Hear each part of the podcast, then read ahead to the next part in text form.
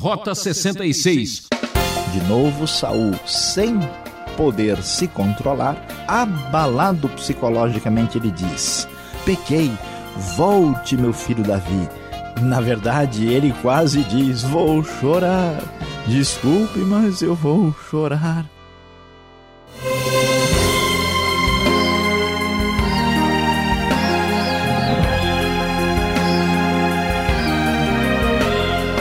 Sempre, sempre, sempre alerta. Aqui é Beltrão acordando você para mais um estudo da Palavra da Vida. É, quase chegando na última parte da nossa série, no primeiro livro de Samuel, que é um verdadeiro rali pela sobrevivência. Hoje o professor Luiz Saião comenta os capítulos 26 e 27 e traz o tema Dormindo com o Inimigo. Pois é, às vezes o perigo está ao lado e precisamos agir com sabedoria. Cuidado, não seja como as pulgas que só anda pela cabeça dos outros. O mundo inteiro abre caminho para o homem que sabe para onde está indo. Chega de sono e fique com a gente em mais uma aventura no Rota 66. Veja lá Davi novamente em dificuldade, de novo problemas com o nosso amigo Saul estão aí para acontecer. Veja bem, no, conforme vemos na NVI, aqueles indivíduos que já tinham dado problema anteriormente, de novo, os ifeus foram falar com Saul em Gibeá e disseram: Davi está escondido na colina de Aquilá, em frente do deserto de Gesimon. Saul então vai para o deserto de Zif, naquela região, com 3 mil dos seus melhores soldados, atrás de Davi. Vai perseguir aí de novo aquele que ele considera o seu grande inimigo, concorrente do seu trono. O texto então diz que Saul acampou ao lado da estrada na colina de Aquilá, em frente ao deserto de Gesimon, mas Davi permaneceu no deserto. Quando viu que Saul estava seguindo, enviou espiões e soube que Saul havia de fato chegado, conforme lemos aí no versículo de número 4. Então Davi foi para onde Saul estava acampado e viu o lugar onde Saul e Abner, filho de Ner, comandante do seu exército, haviam se deitado.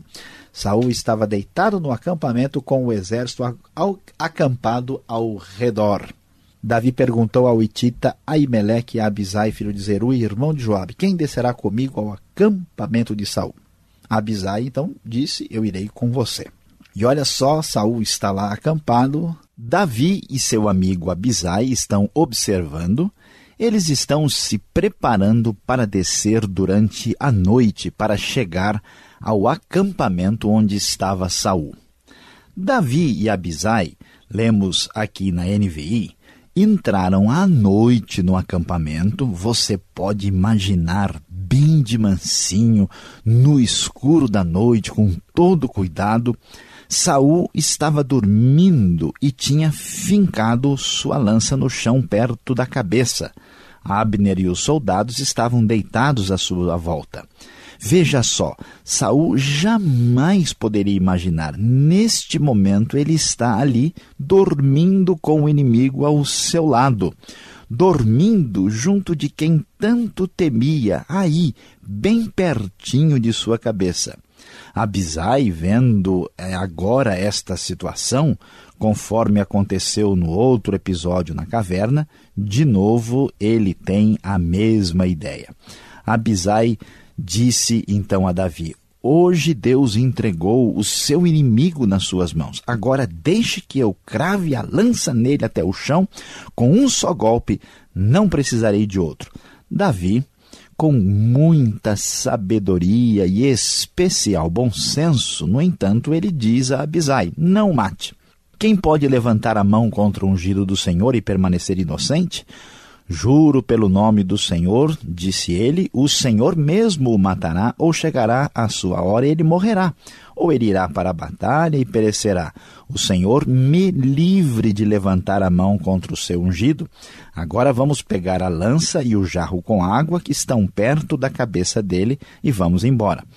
Dito isso, Davi apanhou a lança e o jarro que estavam perto da cabeça de Saul e eles foram embora. Ninguém os viu.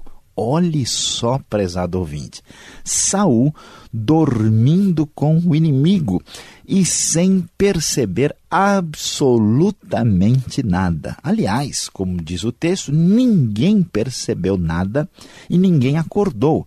Estavam todos dormindo, pois um sono pesado vindo do Senhor havia caído sobre eles. Conforme observamos, Deus estava no controle da situação.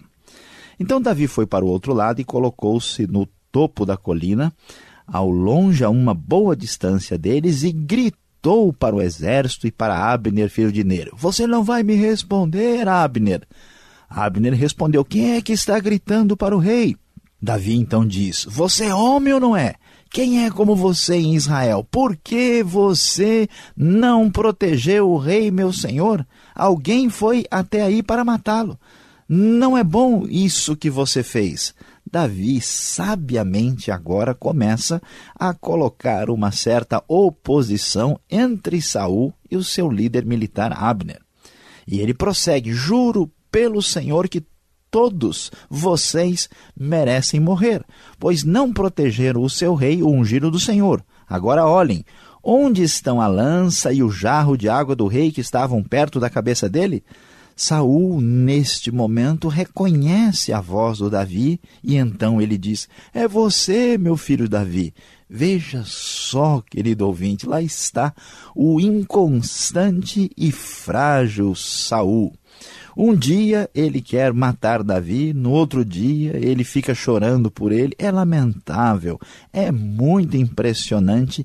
Ninguém se afasta de Deus e permanece normal.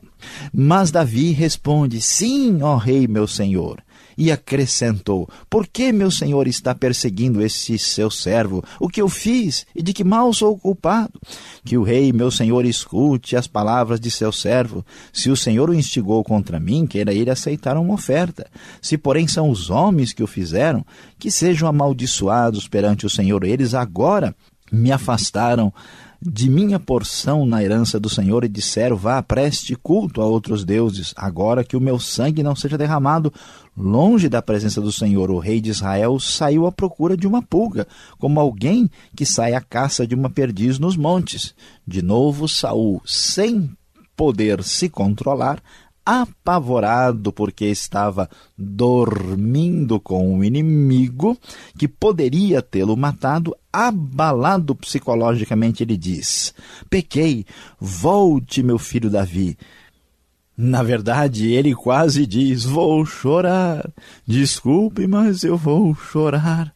E então Saul prossegue: Como hoje você Considerou preciosa a minha vida, não lhe farei mal de novo. Tenho agido como um tolo e cometi um grande erro. Davi então responde: Aqui está a lança do rei, venha um de seus servos pegá-la. O Senhor recompensa a justiça e a fidelidade de cada um. Ele te entregou nas minhas mãos hoje, mas eu não levantaria a mão contra o ungido do Senhor. Assim como eu hoje considerei a tua vida de grande valor, que o Senhor também considere a minha vida e me livre de toda angústia. Então Saul disse a Davi: Seja você abençoado, meu filho Davi, você fará muitas coisas e em tudo será bem-sucedido. Assim, Davi segue o seu caminho e Saul volta para casa.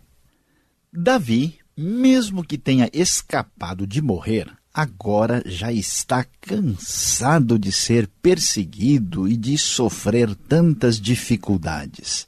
Ele corretamente evita ter de matar Saul.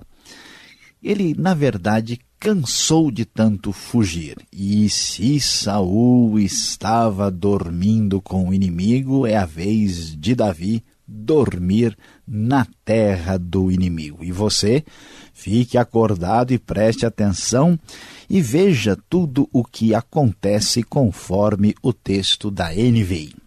Davi, contudo, pensou: algum dia serei morto por Saul. É melhor fugir para a terra dos filisteus. Então Saul desistirá de procurar-me por todo Israel e escaparei dele. Assim, Davi e os seiscentos homens que estavam com ele foram até Aques, filho de Maoque, rei de Gade. Davi e seus soldados se estabeleceram em Gate acolhidos por Aques. Cada homem levou sua família e Davi, suas duas mulheres, Ainoã de Jezreel e Abigail, que fora mulher de Nabal de Carmelo. Quando contaram a Saul que Davi havia fugido para Gate, ele parou de persegui-lo.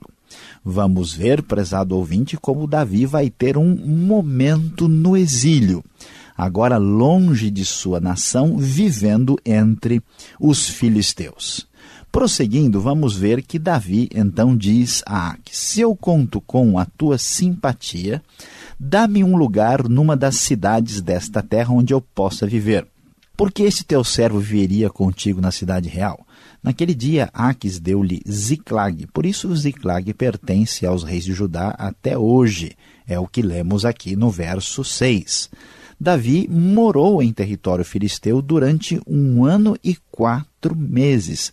Agora sim ele estava morando e habitando na terra dos inimigos. Davi, a partir daí, então, começa a trabalhar para o rei Aques, rei dos filisteus. Diz o texto que ele e seus soldados atacavam os jesuritas, jercitas, amalequitas, povos que desde tempos antigos habitavam a terra que se estende de Sur até o Egito quando Davi atacava a região, não poupava ninguém e tomava o melhor do gado, os jumentos, camelos, roupas e depois retornava ao rei Aques. Quando então Aques perguntava a Davi: Quem você atacou hoje? Davi respondia: O Negueb de Judá, ou o Negueb de Jerameel, ou o Negueb dos Queneus.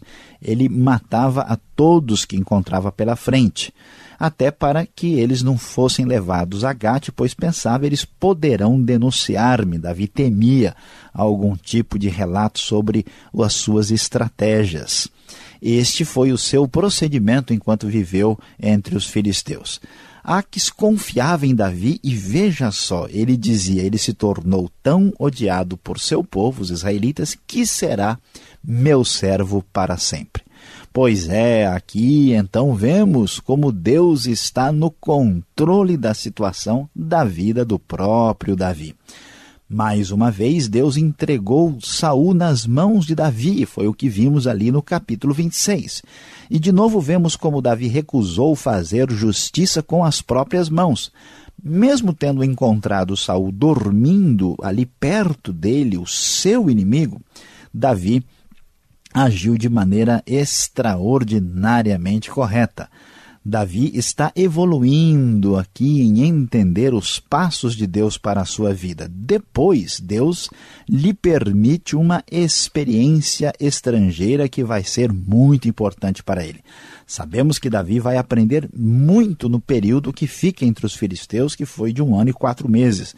Sua experiência internacional será muito importante em sua vida, pois ele acaba aqui enganando o próprio rei Aques, rei dos filisteus, que a essa altura imagina que Davi será seu servo para sempre.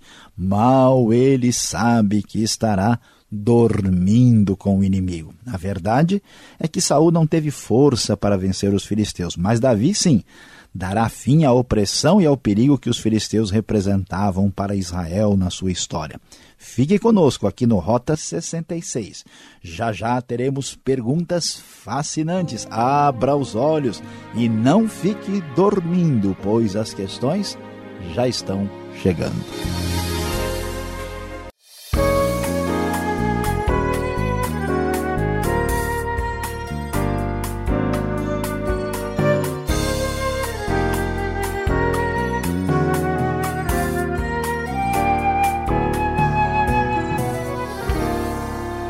De hoje não é para deixar ninguém dormindo. E hoje eu tenho algumas perguntas e o professor parece que estava ansioso por elas. Esses relatos do capítulo 26 e 27, professor Saião, não são meras repetições do capítulo 24? Pastor Alberto, certamente vamos despertar a atenção dos nossos ouvintes com essa pergunta e muitos críticos fazem essa observação. Como existem muitos pontos em comum com o primeiro episódio de Saul lá na caverna e agora Saul dormindo aqui no acampamento, alguns acham que simplesmente é uma repetição com algum ajuste editorial. Veja bem, existe muitos pontos em comum, mas existe tantas diferenças, os nomes das pessoas envolvidas, a referência ao acampamento, a localidade geográfica, que não há nenhuma necessidade de imaginarmos que esse texto não é original, que ele é apenas um tratamento editorial do episódio anterior. Parece que há suficiente razão para entendermos que de fato é um segundo episódio e que Saul eh, mais uma vez tenta destruir Davi e Deus o livra, inclusive através do sono pesado dos seus comandantes. Então, mesmo que haja semelhanças, as diferenças são suficientes para considerarmos dois relatos distintos. Agora, o que não dá para imaginar é o que está dito no verso 19 do capítulo 26. Bem no finalzinho. Davi iria prestar culto a outros deuses? É isso que nós estamos lendo aqui? Olha só que coisa interessante. Nós devemos entender ah, um fato assim que não é fácil de compreender para nossa mentalidade. A ideia dos hebreus antigos é que o Deus de Israel é um Deus que está ligado à terra de Israel. Então eles imaginam o quê? Que se eles vão para o estrangeiro, eles estão indo na terra de outros deuses. A gente não lembra assim, né? Mas, por exemplo, Jonas tenta fugir de Deus. A gente acha um absurdo, né? Mas que Jonas imagina, se eu saio da terra de Israel, eu vou para um lugar onde a jurisdição divina muda. Tem outros deuses dos pagãos por lá. A ideia de um Deus universal ainda está em formação, que, né? Deus que manda em todo o universo. Então, Davi ao sair da terra de Israel para estar entre os filisteus, ele já se considera numa situação de sacrilégio. Eu vou ser obrigado a sair daqui para morar lá na terra de deuses estrangeiros. Então, essa linguagem não quer dizer que literalmente ele vai fazer isso, mas que ele se sente nessa situação, nessa posição. É como alguém mudando para um lugar cheio de cultos pagãos, falando, é, eu vou ter que estar tá lá no meio daquela idolatria. É mais ou menos uma coisa semelhante. Então, você na sua exposição aí, na primeira parte, disse que o exílio era muito importante para Davi, mas no meio dos filisteus, qual a importância disso? Olha, pastor Alberto, os filisteus eram um povo muito poderoso. Eles venceram Israel ah, em várias situações. Eles eram a grande pedra no sapato, mesmo que o Golias tenha morrido com uma pedrada, os filisteus eram a pedra no sapato do povo de Israel. Por que, que foi tão importante a convivência de Davi com os filisteus? Ele conheceu melhor o inimigo, ele viu como é que os filisteus eram e se organizavam, e principalmente os filisteus estavam mais adiantados, eles já estavam na era do ferro. Né? Arqueologicamente, Israel estava na última idade do bronze, quando ah, começa a monarquia, e os filisteus têm tecnologia superior. Os estudiosos eles opinam, e com muita razão, é que Davi descobriu a tecnologia de fundição do ferro entre os filisteus no tempo em que viveu entre eles. Portanto, Davi foi assim uma espécie de praticou uma espécie de espionagem industrial, né? Nas... Um estágio avançado, né? É, exatamente. Então ele foi aí o, o, o Davi 007, né? Dos tempos bíblicos e descobriu coisas importantes que foram significativas para o seu reinado depois. Então, este exílio foi doído, foi sofrido, foi complicado, mas teve dividendos importantes para o reinado posteriormente. Que dizer então da atitude de Davi aqui no, no verso 9 do capítulo 27, onde ele sai aniquilando todos os povos lá de baixo e ele vai enganando o rei Ax, dizendo: Olha, eu saí para outras campanhas e tá tudo tranquilo por aqui. Pois é, pastor Alberto, veja, de fato, Davi começa a trabalhar de uma forma a fazer aquilo que o povo de Israel nunca fez anteriormente. Esses povos que estão lá serão povos que seriam inimigos do povo de Deus o tempo todo. Nós temos uma referência sobre os amalequitas, né, que lembra Saul recebeu ordem de acabar com eles e não acabou. Tem jerzitas jesuritas. E Davi então atacava porque ele está, ele sabe que ele é o rei escolhido, ele vai ser o rei, então ele está preparando o terreno para ter de fato uma vitória e controle, não pode conviver com os inimigos. Né? Ele está na terra dos inimigos, mas ele não pode dormir, senão os inimigos irão acabar com ele. Mas é o seguinte, ele também não pode, vamos dizer, dar muita bandeira perante o rei de Aques. Então, quando ele vai lá e ataca e destrói uh, um foco de inimigos em potencial, Davi não comenta, não apresenta e acaba com tudo. E a preocupação dele é o seguinte: eles poderão denunciar-me. Ele tem receio que o rei pense: olha, poxa, esse cara é muito poderoso, olha, ele está crescendo muito, ele conseguiu vencer isso. De modo que o texto termina de uma forma, Davi está aqui tratando com né, estratégia militar de relacionamento com os filisteus.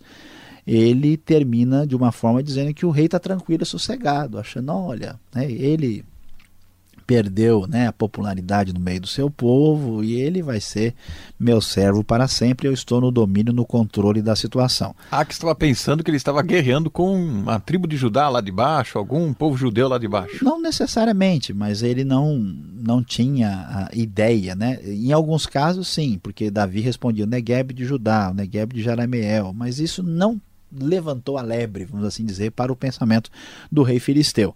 Então, Davi consegue aí é, refúgio, né, exílio, consegue crescer em experiência militar, destrói os inimigos e ao mesmo tempo mantém Aque sob controle de não temê-lo e não ter nenhum problema com ele. Então, Davi militarmente era muito inteligente e esperto, conforme estamos vendo aqui. Tá certo, parece que a gente fica torcendo no o mocinho e o bandido aqui a história, Saul e Davi.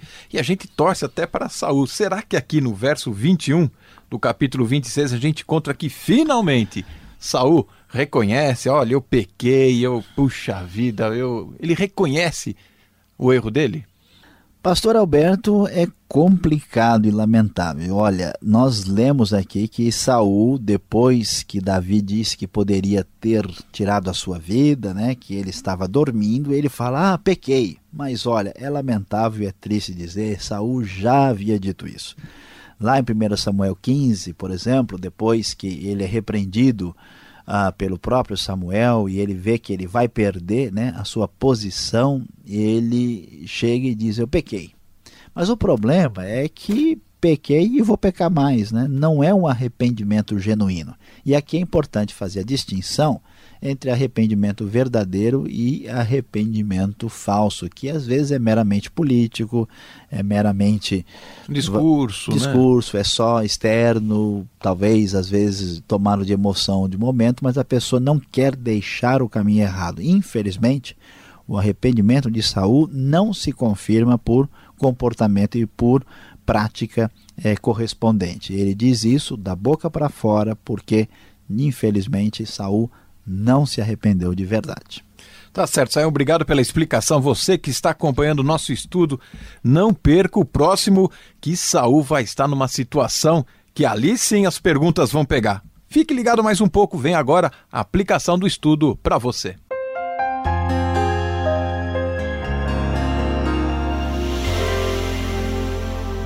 Hoje no Rota 66 você acompanhou conosco os capítulos 26 e 27 do primeiro livro de Samuel, bem despertado, porque falamos sobre o tema Dormindo com o Inimigo.